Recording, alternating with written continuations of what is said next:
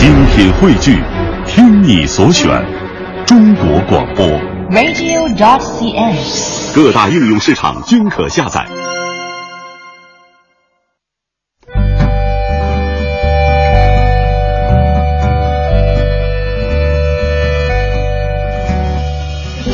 讲述看不见的心灵故事，记录几代人的情感春秋。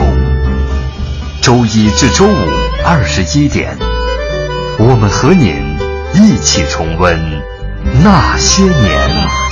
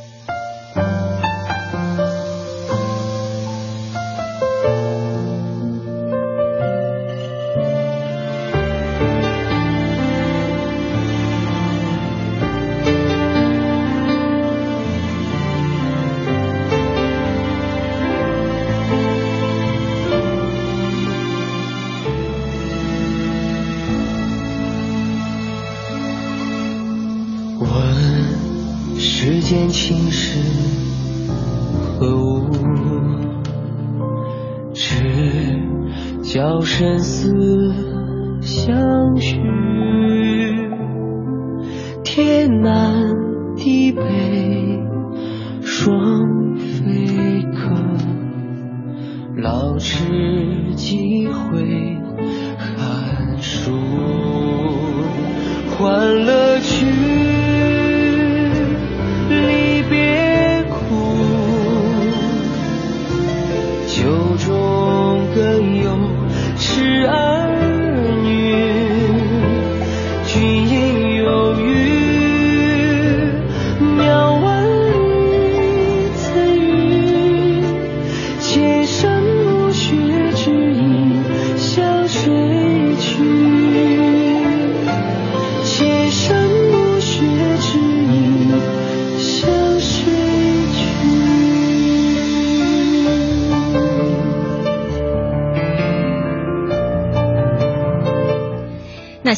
记录中国人的情感春秋。大家好，我是小婷。大家好，我是凌睿。在武侠世界中，有英雄侠士，就有反派小人。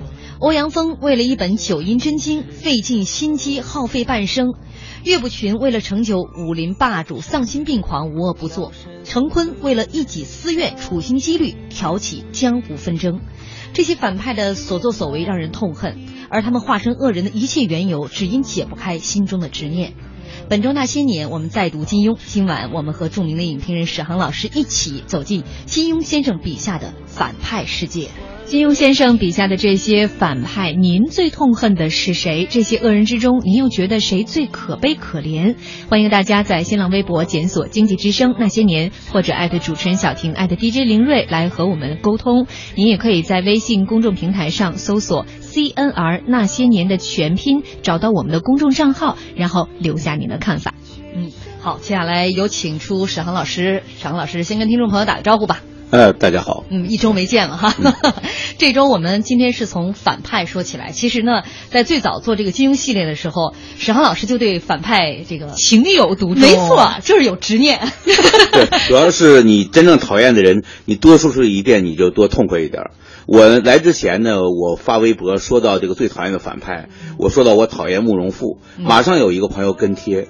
说想想他在西夏国王宫的时候，人家问他这辈子最快乐的是在什么地方，他想想说，我这辈子没有快乐的事情，所以他意思就是这个恶人也不要讨厌他，因为他一辈子没有快乐的事情，所以他说的我有点心软。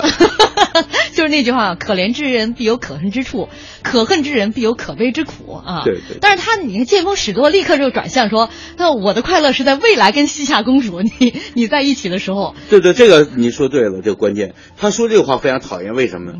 他的所有的悲伤，你这么听起来不是真的悲伤，而这个悲伤是用来衬托、用来谄媚、用来呃。套牢一个呃善良的西夏公主，就他的一切还在运用着心术，而且又是不正的心术。嗯，好，今天呢，这个石航老师先透露出来了他个人的呃，在这个金庸武侠小说当中的反派人物，自己比较讨厌的一个人物就是慕容复。其实还有几个。对，但是呃，那个早有人分析过，就说金庸也很讨厌这种慕容复这样的人物，说金庸也有那种恨表哥情节。就那种帅表哥，就是后来我在想，金庸这人年轻时候长得还可以，就看照片我是真正有这种情节的，因为从小就没帅过，所以说老觉得那个那些长得帅的人一定其心可诛，所以一旦写成个坏人，就有这个长得很帅的人人面兽心之后，我就觉得说出真这不对呀，好像从您的微博看来，您家确实有个哥哥，而且确实很帅。我那所以我怀疑我哥哥也是坏人。所以您喜欢的反派可能是像金轮法王啊、欧阳锋啊这种。对，我觉得长得不好看当反派是可以理解的，长得好看还来当反派，简直不可容忍啊！就是你原来其实有机会是做一个好人的，是吧？对啊。嗯，好，今天呢，我们从这个反派当中，先是从呃这个史航老师他个人比较痛恨的这个反派慕容复哈，这说起来了。呃，这个在大家比较熟悉的金庸武侠小说当中，咱们前几天一直是拿《射雕英雄传》来开始的，对对对。啊，今天依然我们用《射雕》来开始啊，《射雕》当中的反派人物不少啊。对。啊，那这个很多朋友在微博上一看我们那个照片就知道了，欧阳锋啊，就 东毒西邪南帝北丐里边这个东邪西毒，你这又西写了一本，人家金庸，你这金康金康或者全庸，有当时有那样的你是看盗版长大的吗？盗版毒害小朋友，说说西毒欧阳锋，对对对，就是他呢是一个。有非常强的一个执念的人，嗯，但是这个人我为什么喜欢他？你看他，他能被黄蓉给说疯了，为什么说疯了呢？不是被威胁，而是被他引诱面对了一个世界上哲学大深渊，就我是谁？多少哲学家可以为这事疯的？所以欧阳锋为这事疯了，证明他也可以有一个哲学家的潜质。就他呢，他毁。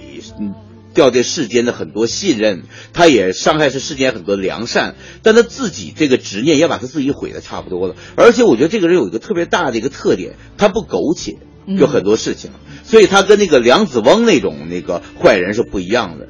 他是一个大宗师的坏人，刚刚你们说小人，他是一个很大的小人，嗯，不是很小的小人啊。其实我们在开场也介绍了，这个在金庸笔下的这些恶人呢，那这个他心中的这个执念是不同的。对，像欧阳锋，他其实这个执念就是武功秘籍。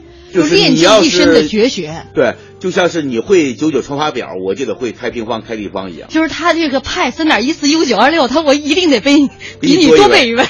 他前半生做的所有的事情，你数出来每一件，基本上都跟争夺九阴真经有关系。对他是一路是不管不顾的。你看他为了就是那个呃让段志兴就是跟华山论剑的时候内力受损，他先打伤段志兴跟刘云姑的孩子，看段志兴会不会呃耗费内力相救。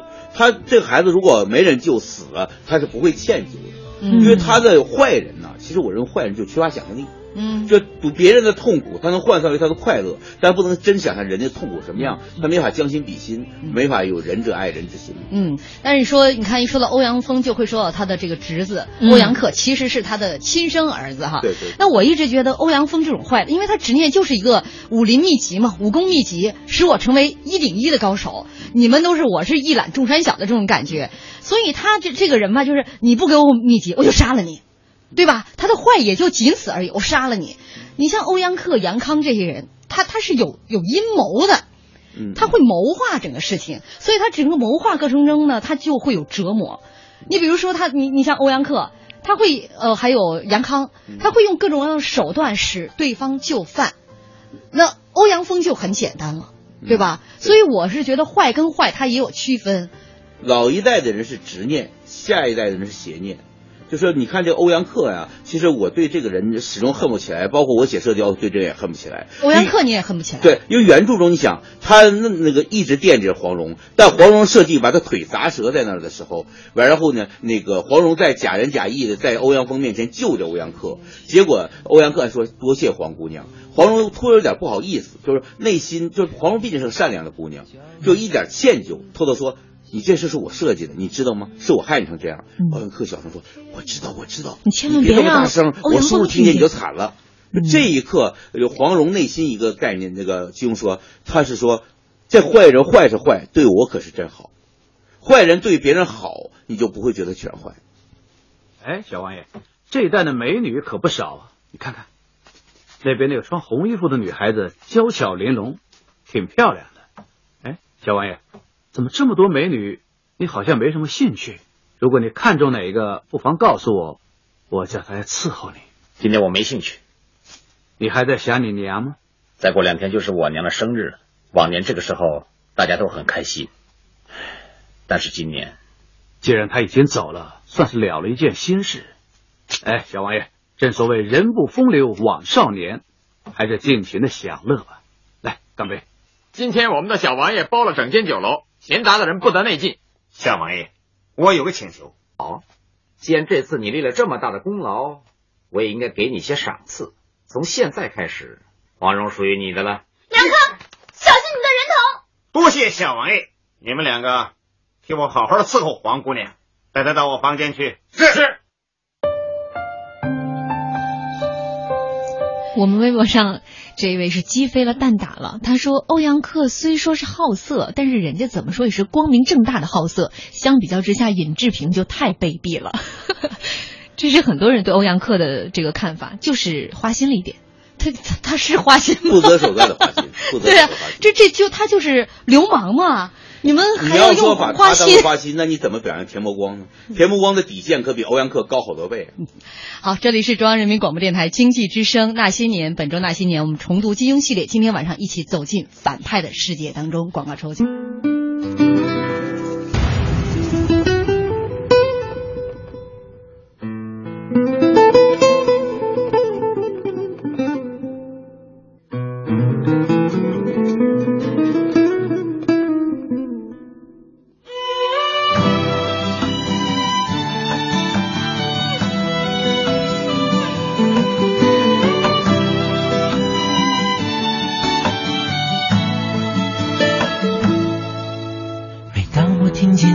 的乐章，勾起回忆的伤；每当我看见白色的月光，想起你的脸庞。明知不该去想，不能去想，偏又想到迷惘。是谁让我心酸？谁让我牵挂？是你啊！道那些不该说的话，让你负气流浪。想知道多年漂浮的时光，是否你也想家？如果当时吻你，当时抱你，也许结局难讲。我那么多遗憾，那么多期盼，你知道吗？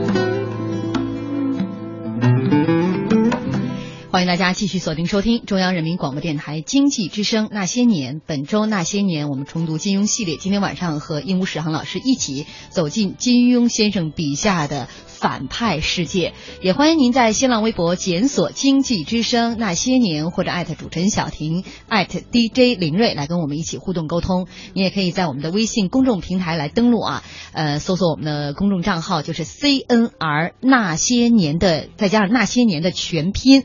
来跟我们互动，在您的眼里，您觉得这个金庸笔下的这些反派人物当中，哪一个最可恨？呃哪一个最可悲？广告之前，我是在二位的讨伐声中结束了。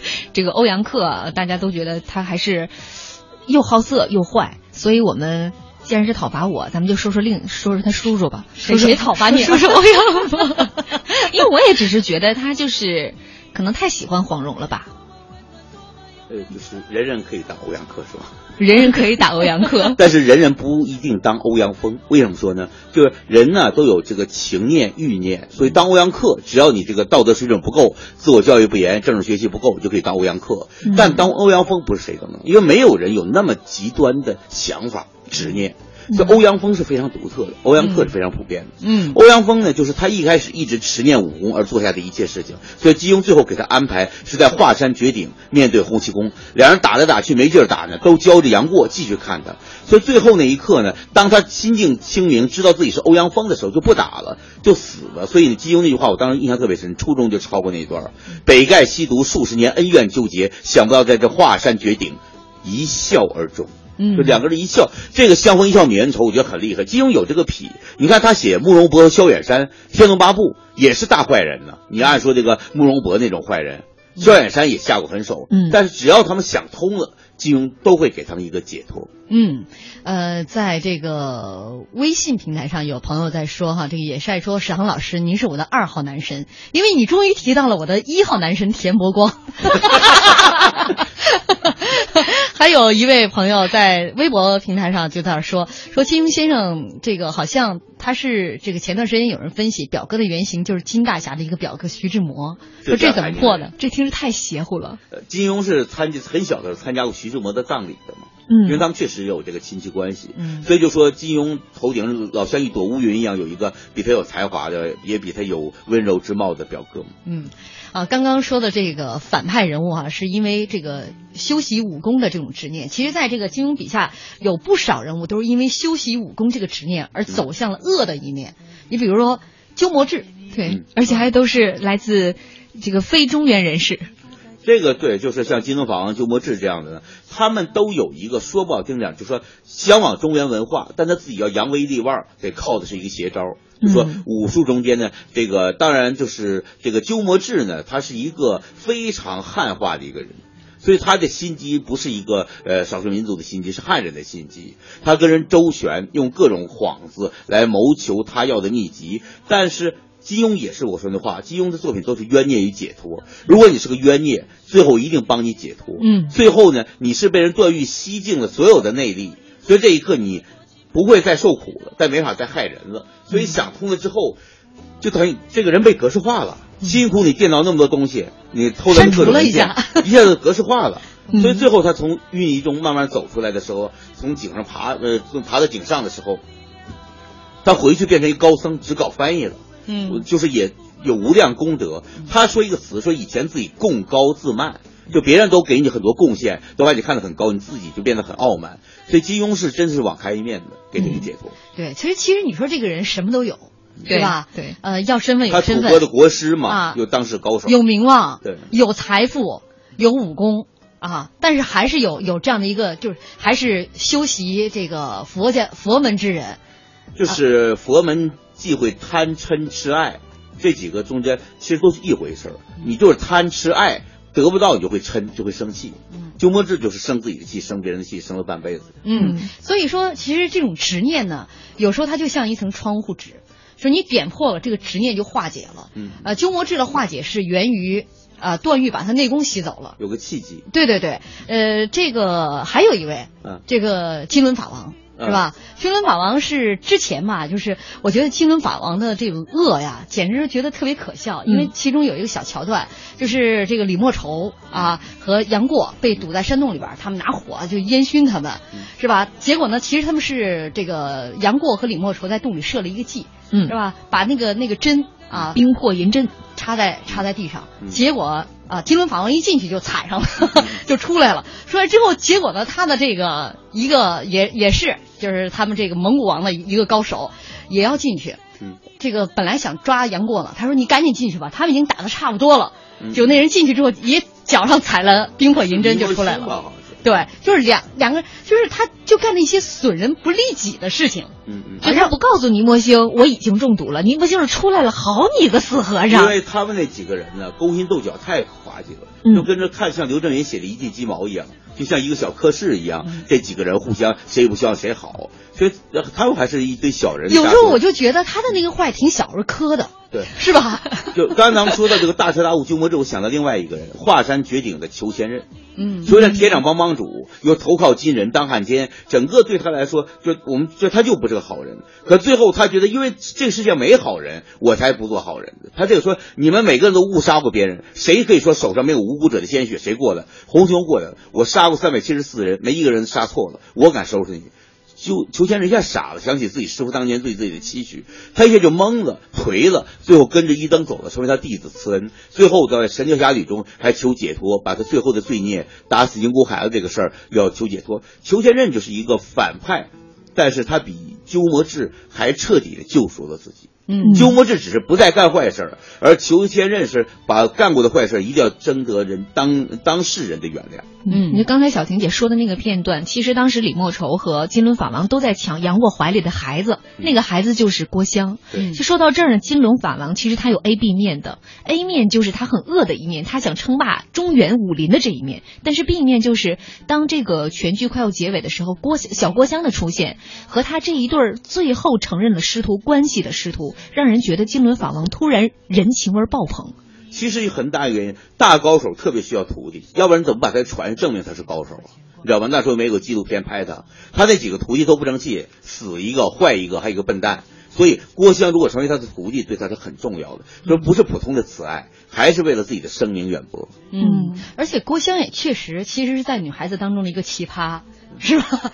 你呃，你他我不爱用奇葩这词儿了，你们因为奇葩这太难讲，他是一个郭襄是史航老师的信仰。奇迹，不是奇葩，奇迹。嗯，啊、我是想说，就是呃，他的那种，他其实真的就像书中说的，有黄老邪身上的就是很多的影子，因为这个到了《神雕侠侣》这部分，我是觉得黄蓉的。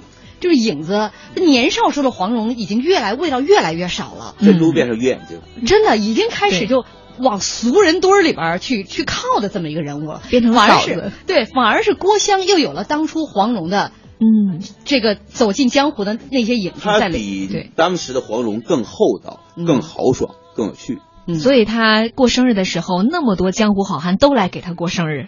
对他给面子了。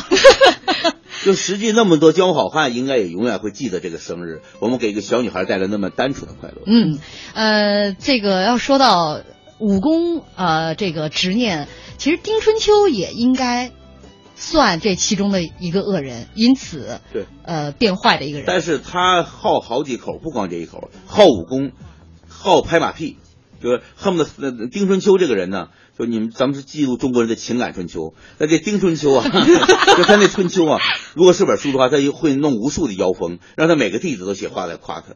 就是他是个非常滑稽的人，金庸当时也有所影射嘛，就等于说丁春秋这个人有三个特点：好武功，好拍马屁，还好什么呢？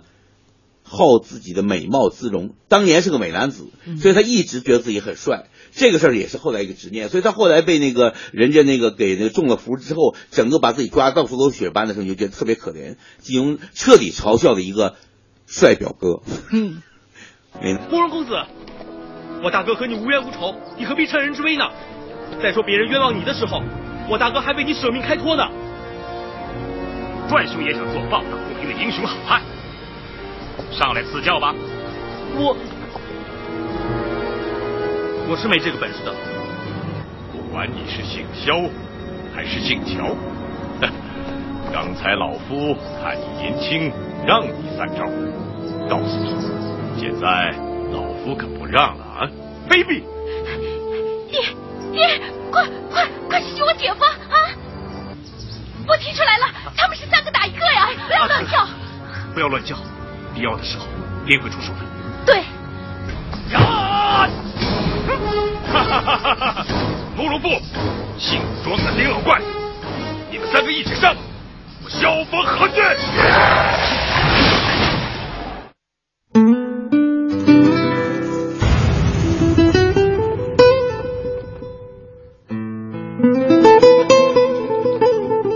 刚刚是呃说到丁春秋他心中的这个执念，您刚才说了有三点哈，嗯对吧？一个是好拍马屁。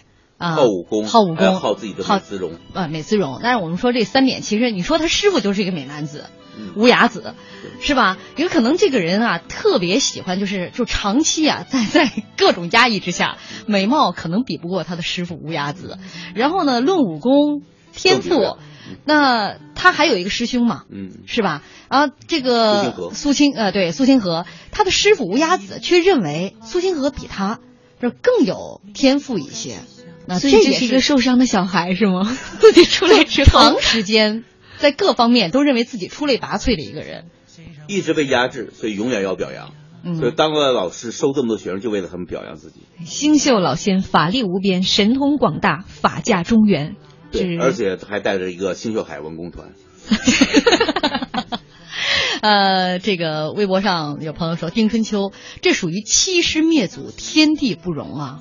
嗯，还有水听老周说，黄蓉主要是生娃以后变傻了。你这个就属于什么生个孩子傻三年是吗？那都郭芙都那么大了，而且郭芙也挺傻的，在我眼里看来啊，呃，还有朋友说这杨过李莫愁的这个计策也是够坏的啊，当时在这个山洞里面。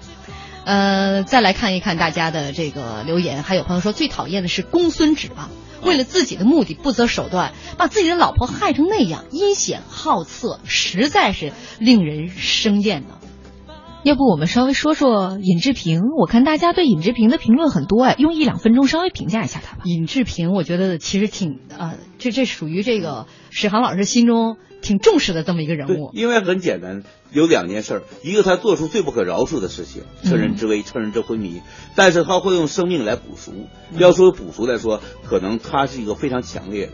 同样对那个呃师姐们很有贪心的那个宋青书，嗯，他最后一刻毫无补赎之心，所以成为他父亲的耻辱，宋远霄的耻辱。但尹志平能成为全真七子后来的光荣，他们说我们还是把他封为掌教真人。他虽然小节有亏，但大节不辱。嗯，就是尹志平，而他是。对自己的恶充满了反省和歉疚，他基本是没有一刻愉快愉快过。嗯，还有朋友说周芷若最坏了。我前两天听一个朋友讲说，呃，你喜欢这个这个周芷若还是赵敏呢？说如果说喜欢周芷若的，那一定是喜欢高圆圆。好，我们接下来马上进入广告。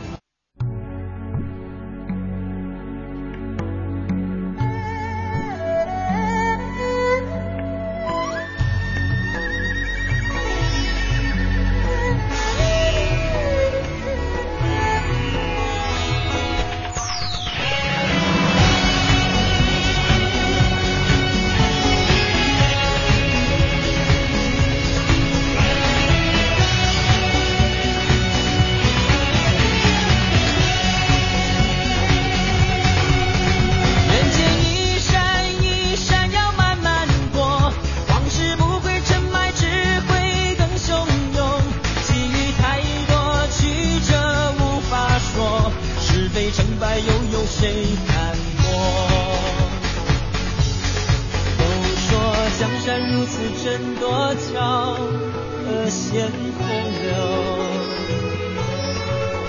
非要攀上孤峰，才知道爱比天高。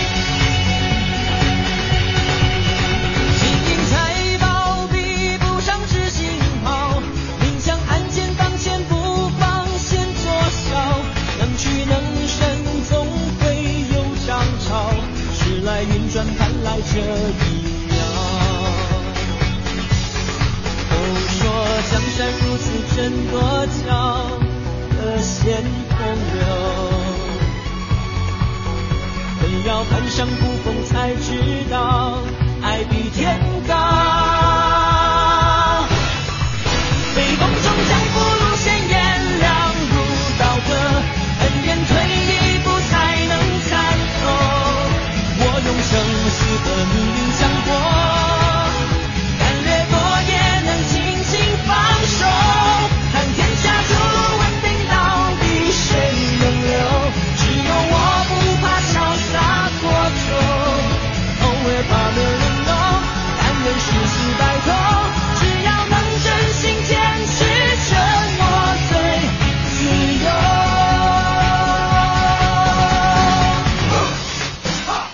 大家继续锁定收听中央人民广播电台经济之声《那些年》。本周《那些年》，我们重读金庸系列。今天晚上和史航老师一起来回顾金庸笔下的这个反派世界。也欢迎您在新浪微博检索“经济之声那些年”或者艾特主持人小婷艾特 DJ 林睿。您也可以在我们的公众微信公众平台来搜索我们的账号。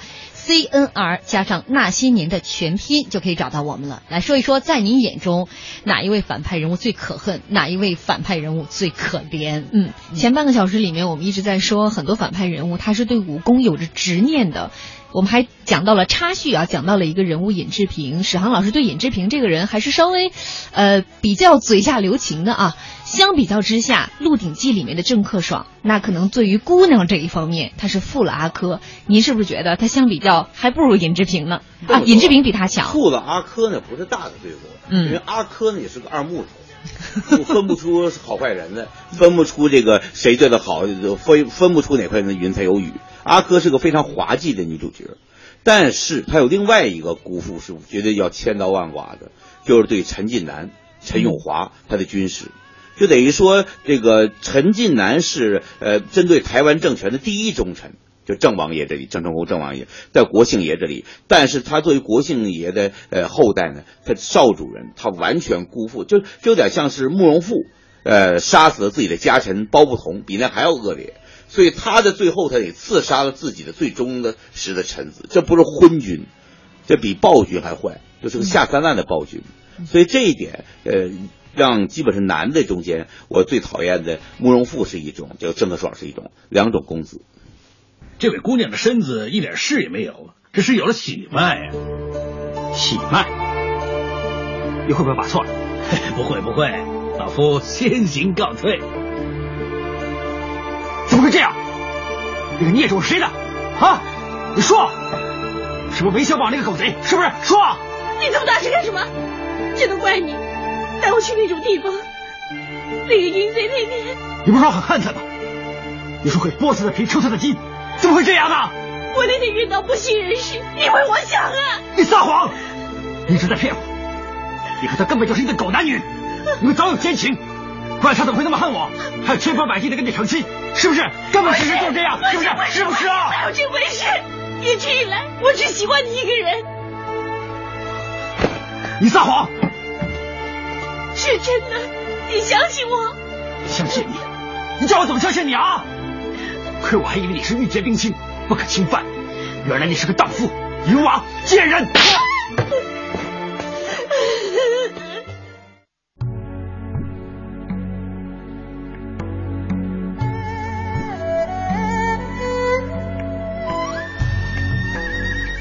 刚刚那一小段是影视剧当中的啊，这个郑克爽这个负了阿珂的这个前戏，算是啊。但其实呢，就刚才这段这这段，就我看来，其实是一个男性的一个正常反应。对吧？咱们就从剧情啊，咱不说金庸小说当中了。这剧情当中，当他得知这阿珂肚子里孩子不是自己的，那可能是应该就是在想本身他就不是一个说大善人嘛，呃，心胸狭隘之人必然会做出来的一个反应。就是这个是一个本能反应，这个本能可能很丑陋，但是本能反应。对，但是后来是用自己这个阿珂肚子里的孩子来做了一个交易。那这可能就是一个属于恶人所做的一个事情了，就是对下三滥的事情。因为其实原著中间提到郑克爽也是，他最后人家韦小宝说：“我先饶你一命可以的。”阿珂怎么？哎，阿珂是您的，是您的，我从来没碰过他。就是，而且就是那他就是那个为了活命，什么都做得到，所以最后金庸让他活得很惨。最后不断的多隆那帮兵啊，呃，以韦小宝的名义一次次去敲竹杠、讨赌债。最后韦小宝再去他家的时候吓一跳，因为认不出来郑克爽了，明明是一个呃美少年、美公子，也变成几乎是个老人了，就跟口一己差不多了。那个挺惨，有点跟慕容复有点相似。是吧？但慕容复还有三寸气在撑着，不会变成个老人，只变成个疯子。而郑克爽做疯子其实挺爽的，而被摧残成个老头是非常可悲。嗯，那在这个我们要说到这种各种执念当中，有一大部分是为了这种权力的执念，对吧？比如说左冷禅，嗯嗯，还有岳不群，这都是为了这种权力的执念。左冷走上了禅是把恶的所有人都当成棋子儿的。嗯但是他比岳不群人格要高一些。嗯咱们看什么事情看这个？就是那个岳不群会为了掩人耳目杀自己的弟子。而这个左冷禅呢，中间有一场戏说的，他不是派他的弟子劳德诺来这个华山派卧底吗？嗯，结果呢，偷去的是假的这个辟邪剑法，所以他学的不行，最后在呃泰山的时候被岳不群就给这个刺瞎双眼嘛那块儿。嗯这块儿劳德诺事后说，说我师傅知道我让他上这个当，害得他丢了双眼，但他从来没有怨过我。就左冷禅这个人是个愿赌服输的，嗯还算有个枭雄，不是那么记个来记个去的。所以说，虽然是我的弟子害了我，但他无恶意，我不会怪他。嗯，所以他最后斗不过这个大恶人岳不群呢。就是他还是个有底线的嘛，老派恶人。嗯而这个岳不群就是一个无所不用其极的人嘛，就是你看一个是不是一个彻底恶人状态，就看他对他最亲的人是善的还是也是恶的。嗯你想这个岳不群，他对自己的就是他对女儿的牺牲，他知道林平之什么人，他还是要把女儿嫁给他，嗯就等于说他把他的至亲骨肉一切都给当做一个火中取栗得到辟邪剑法的一个牺牲品。嗯啊，来看看微博上一些这个留言，我发现绝大部分人说到的都是这个岳不群，而且后边都会跟着三个字“伪君子”，这是对他最直接、最准确的一个评价。金庸一定是先想骂他叫伪君子，才一开始给他起个外号叫君子剑，嗯，为了对，省事儿。嗯，呃，这个左冷禅和岳不群，他们两个其实都是为了权力相争。嗯左冷禅其实他的这个书，我今天看到一个标题很好玩，做了一个比喻，说他是把五大门派并购案做失败了。他这个在您看来，他他为什么直接导致他的失败？是不是过早暴暴露了他的意图？就是他不知道啊，笑傲江湖里这一片江湖，人是要求自由的，所以莫大先生不是他的人，刘正风不是他的人，呃，定贤、定义、定静三师太不是他的人，泰山天文道长不是他的人，就是都不是他的人。为什么？就这个自己爽的事情，就是没有多少人会陪你的，所以他的心机只能就是林肯总统那句话，也可以永久骗过某些人，也可以长呃等暂时骗过所有人，但你不能永远骗过所有人。嗯，呃，这个很多朋友的一些留言啊，呃，说到这个岳不群啊，还有人在说上说其他人啊，这个爱上女海盗说最可悲的段正淳呢。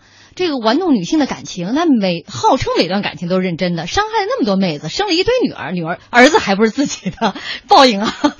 这个是我坚决反对的说法，因为我以前谈谈到段正淳已经谈得很透了，他就是对每个人的真心，所以第一个女人死去被杀之后，他就决定死。这个朋友属于看书跟我的角度完全不一样，我觉得他看的比较粗，想的比较呃简单。嗯，还有朋友说郭襄幼呃小的时候是吃豹子奶长大，一出生就是九死一生，幸好从小是个萌娃，长大了喜好交结这个江湖呃豪客，人称小东邪，行事颇有外公东邪之风，后来创立了峨眉派。呃，还有一些朋友说到这个特别可悲的这些恶人啊，说到了这个呃灭绝师太的徒弟啊，李呃这周芷若，嗯嗯，嗯，这周芷若在您眼里可悲吗？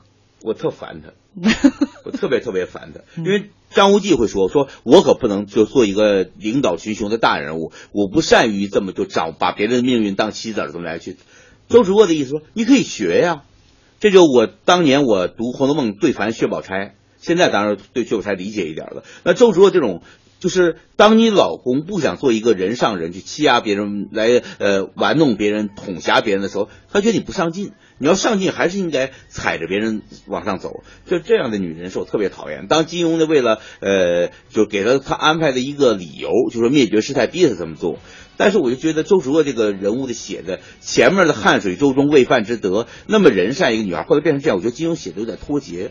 所以我恨周芷若，其实恨的是金庸给他形成这种残疾，精神残疾。嗯，燕子归来说，岳不群是最有野心、最有心机的小人，地地道道的伪君子。他满身正气凛然，满嘴江湖义气，内心却阴险狡诈，伪装了二十年，借刀杀人，甚至利用妻子女儿为夺。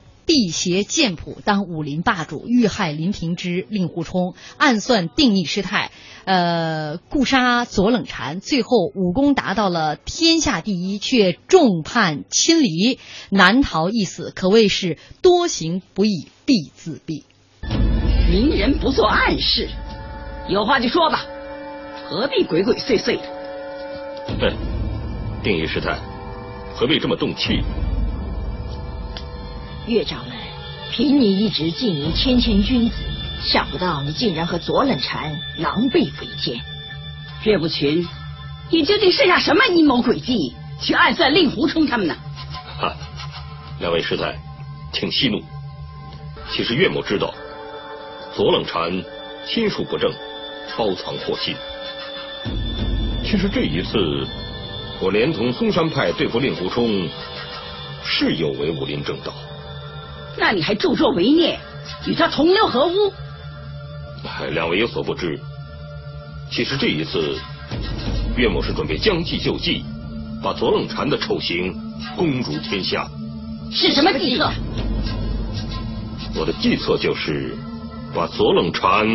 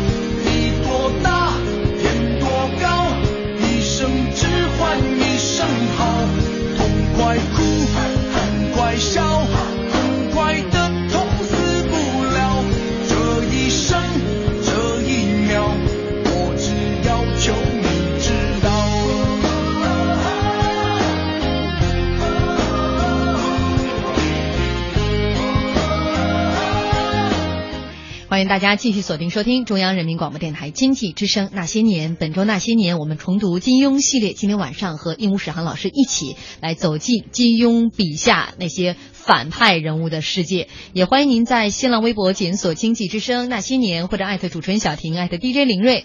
你也可以在我们的微信公众平台来搜索 “CNR”，再加上“那些年”的全拼啊，来跟我们互动，说一说在反派人物当中您最恨的是谁？那这些人物当中，您又觉得哪些反派人物最可悲？呃，这个刚刚在这首歌曲之前啊，呃，说了一位朋友他的留言，他觉得说到岳不群，他隐藏说20多年二十多年，我还在我去跟这个史航老师在在探讨，我说一个人能隐藏二十多年也不容易，就像以前说说这个人，你说骗我，嗯他如果能骗我一辈子，是吧？啊，你说他对我的好事是骗我的，但如果这个这个骗能够一辈子，他其实不就成成为一种好了吗？对，就别让我知道你骗到我了。你背过马脚就行。其实就像呃《雷雨》中周朴园一辈子怀念这个世平，你说他真心还是假心？他坚持了一辈子，那就是真的。我要说岳不群啊，具体说的他，他其实我们看到他开始有犯罪心态的时候，就是派令狐冲和这个岳灵珊到人家福州那个福威镖局那去卧底，他已经有图谋之心，但这并不是时间很长。之前我没有考证出任何他的恶德，我觉得他是面对一个重大诱惑，他的内心的魔鬼钻出来了。而不是他这二十多年一直在当魔鬼，嗯，所以就是圣经有一句话说，呃，主导文里说，救我们脱离苦难，不叫我们遇见试探。就金庸要慈悲，就不让这个遇见试探。那尹志平这个小人坏人，他那天要路过那儿，小龙女没躺那儿呢，嗯，那不就没事了吗？就是造化弄人，有的时候对一个人来说脆弱薄弱的人，那么就是这就是一个没有办法的结束。所以这个岳不群呢，我不能说同情他，但他真不算是装了二十多年。嗯，他是做了二十多年好人，突然有一天可以做坏人，他做了。嗯嗯，说到有有了这么一个契机。对，说到潜伏，我想到了另外一个人物，就是成坤，元真和尚，他真是潜伏了时间太久了。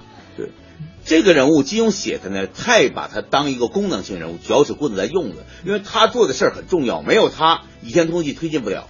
嗯，他一直是一个节奏的，对、啊，节奏的关键人物。对对对，所以他一直是在那儿，就是这个那个呃。启动这些灾难之门，这样一个人呢，就说他功能性比较强，性格不突出，只能说一件事儿，他爱的是杨顶天夫人，他为了自己一生所爱没有相伴相守，他要报复这个世界，他要搅乱这片武林，这个讲得通，但这个人物立不住，因为我不记得他任何事儿，甚至于虽然我听他说话，但这个人的个性，作为一个恶人的个性，真的不鲜明。但是整个江湖争夺屠龙刀的这个风波，就是他掀起的。他是一道。近年来，江南烽烟四起，叛乱不歇，皇城要本王负责平乱。你浑元霹雳手程坤投身本王帐下多年，养兵千日，用在此时，你有何良策呀？小僧遵王爷遗旨进行平乱的计划，说来听听。百年传言，武林至尊，宝刀屠龙，号令天下，莫敢不从。屠龙刀乃武林人梦寐以求的宝物。我已放出风声，汝阳王府以进贡之名，由玄冥二老护屠龙刀入京。如是，既夺刀，定可掀起江湖争斗，武林风暴。龙门镖局上下七十二口，无一活口。有劳二老了，陈坤，能不能告诉我们，为什么这么做？若不以武当剑法灭都大锦满门，如何引得少林武当对立啊？先是断武当于代言四支筋骨，再是灭少林都大锦满门，一招接一招的栽赃。陈坤，我玄冥二老一向行事作为狠辣见长，没想到你比我们有过之而无不及呀，够阴毒。说到这样的一个恶人程坤啊，他心中的执念就是一己之私，也算是一个情愿，是吧？嗯、呃，就是因为杨顶天夺了他的师妹，然后其实他跟他师妹也有私情。对呀，他也没闲着。对，呃，其实他也得到了他师妹，只不过后来呢，被杨顶天发现了他二人的私情，那杨顶天又因为这个练功的时候走火入魔。呃，最后这个身亡，吐血身亡啊，真是生生被气死了。然后呢，他的师妹又觉得对不住杨顶天，呃，自杀而亡。所以这事怪他师妹是吧？就是其实你怪不到任何人头上。是丝丝入扣的悲剧，但是这个悲剧呢，引发出一个魔鬼来，来启动这一切。嗯，所以就是陈坤这样的，为什么说他性格不明显呢？像我们看别的，比如说歪杨红烈。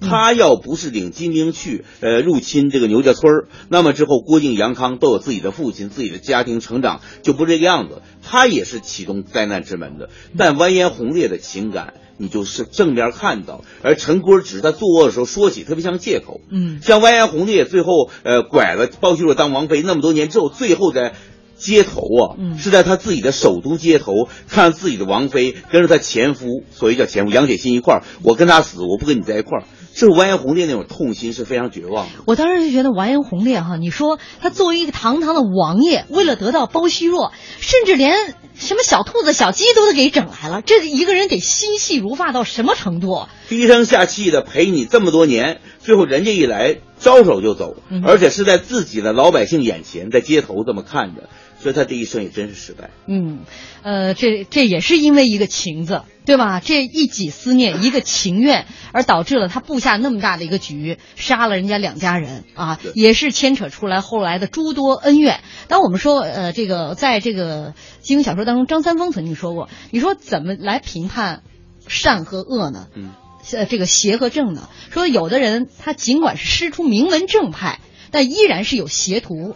那在这个邪门魔教当中，依然有向善之人，对对吧？所以我们说这个呃，今天说反派，其实很多人的反派，你看他都一开始看都是正人君子，也都是名门正派之下。那其实，在江湖当中也有一些人，总是在在别人眼里他们是恶人，比如说四大恶人。对啊，但是他们的恶是有原因的，然后恶他也是有他的底线和原则的。对，就金庸写的四个人看名字：恶贯满盈，段延庆，恶在第一个字儿；然后无恶不作，叶二娘在第二个字儿；凶神恶煞，那个那个南海恶神在第三个字儿；穷凶极恶，云中鹤那云中鹤在第四个字儿。我想说这个段延庆，按说恶贯满盈，恶贯满盈就得死啊。嗯，但他为什么恶贯满盈还没有老天没有安排他死，金庸没有安排死呢？就是让他知道自己有一个儿子。嗯，就恶人，就让他怎么离开这个世界，就让他崩溃。崩溃了呢？我有个儿子，可我没法成为一个好父亲，得到他的尊敬，充满了对自己以往恶行的遗憾和追悔。这个时候，他才是个有意。当然，段延庆并没有死，到最后一刻，他就是跟段誉说：“你认不认我？”段誉没有否认这一点，所以他已经很爽了，说：“不用你管我叫爹怎么样，只要你说你相信你妈妈说那些话。”我就觉得我作为一个恶人，可这一辈子像风筝一样，我有一根线拴在人世间。就这恶人终于是一个有一点痛苦、一点狂喜的离开这群人。嗯，所以我觉得这也正是金庸小说特别好看的地方，就是他们不会标签化某一个人物，对对对，每个人都是丰满立体的。对，而且这个说这，我突然找回一个回马枪，我在想，有个问题：完颜洪烈跟包惜弱这么多年夫妻生活，为什么没有一儿半女？嗯。包惜弱故意的是吗？我是觉得阴谋论者 没有啊，人包惜弱都把那个都布置成牛家村那样子了，天天住在那儿。就是完颜洪烈每次到牛家村去巡访，然后看着周围的一切，老觉得杨铁金和郭小天在隔壁或者推门会进来。所以我觉得王爷太惨了，有可能包惜弱其实这么多年并没有委身于他。对，就不不就是来呀，这一来，哎呦，这边一枪头，那边一纺车，就是日本鬼子掉入人民战争的汪洋大海，彻底一点兴致都没有了。当然，我们说了这个反派哈，呃，在这个恶人当中有大恶人，有小恶人。今天说的都是一些大恶人，但是我我常常就觉得，在生活当中，你你尤其在江湖当中，你也遇不到那么多大恶人。常常因为大恶人呢，他的那个恶呢，就是你生或死。一些小恶人往往是起到了一些推波助澜的作用。你比如说，你像那个灭绝师太的另外一个徒弟丁敏君，嗯，是吧？就这种小恶，有一些是言语伤人。有一些是故意就是诬陷、背后暗算，对，挑拨，对这种小人，其实是在这种小恶人是在金庸小说当中无处不在的。对，所以就是金庸他没有几个大恶人，不能印那一本书杀四五个大恶人，他四本书呢，所以小恶人略施惩戒，也是让我们读金庸书能够找到阅读快感的地方。嗯，呃，这个未来两天呢，我们也会就这些小恶人和小好人 配合和小好人和小恶人、小好人、小恶人来跟大家一起分享。其实这些人也是都是相当丰满的。我们比如刚才简单说了一下，你呃呃，尹志平、尹志平、灭绝师太呀，对吧？林平之也是呼声很高的，对，赵之敬。啊，各种有意思人多，我还有很多我心爱的配角和我特别崇敬的龙套可以跟大家分享。好的，呃，微博上小鱼心通说今天晚上没法听节目了，但还是想提前跟大家说说这个话题。金庸书中最难忘的几个反派角色有李莫愁、林平之，用情太深就会中毒太深。呃，中情毒啊！从陆展元离开的那一刻起，世上再无李莫愁，只有赤练蛇。而金庸书中另外一个与李莫愁相似的女主角是何红药，同样因爱成恨，因恨入魔。所以我们今天的主题是，大家都想开点儿，对所有的事情都不要太有执念。天涯何处无芳草，何必单恋一枝花？这样大家这个没有执念了，都想开了，就就很和谐了，是吧？呃，浩浩乎平沙无垠说，反派们剑走偏锋，孤注一掷，以一己之力为善，搅乱江湖，为恶天下。只愿反派有缘相好，相逢一笑，恩仇尽了。好，也感谢大家收听我们今天节目，感谢史航老师做客我们今天的节目，未来的几期，这个一期比一期我觉得更有的说头。嗯，是吧？小好人，小坏人们，我们在明后天里边再见了。好，感谢大家收听，我们明天再见，明天见。这一生，这一秒。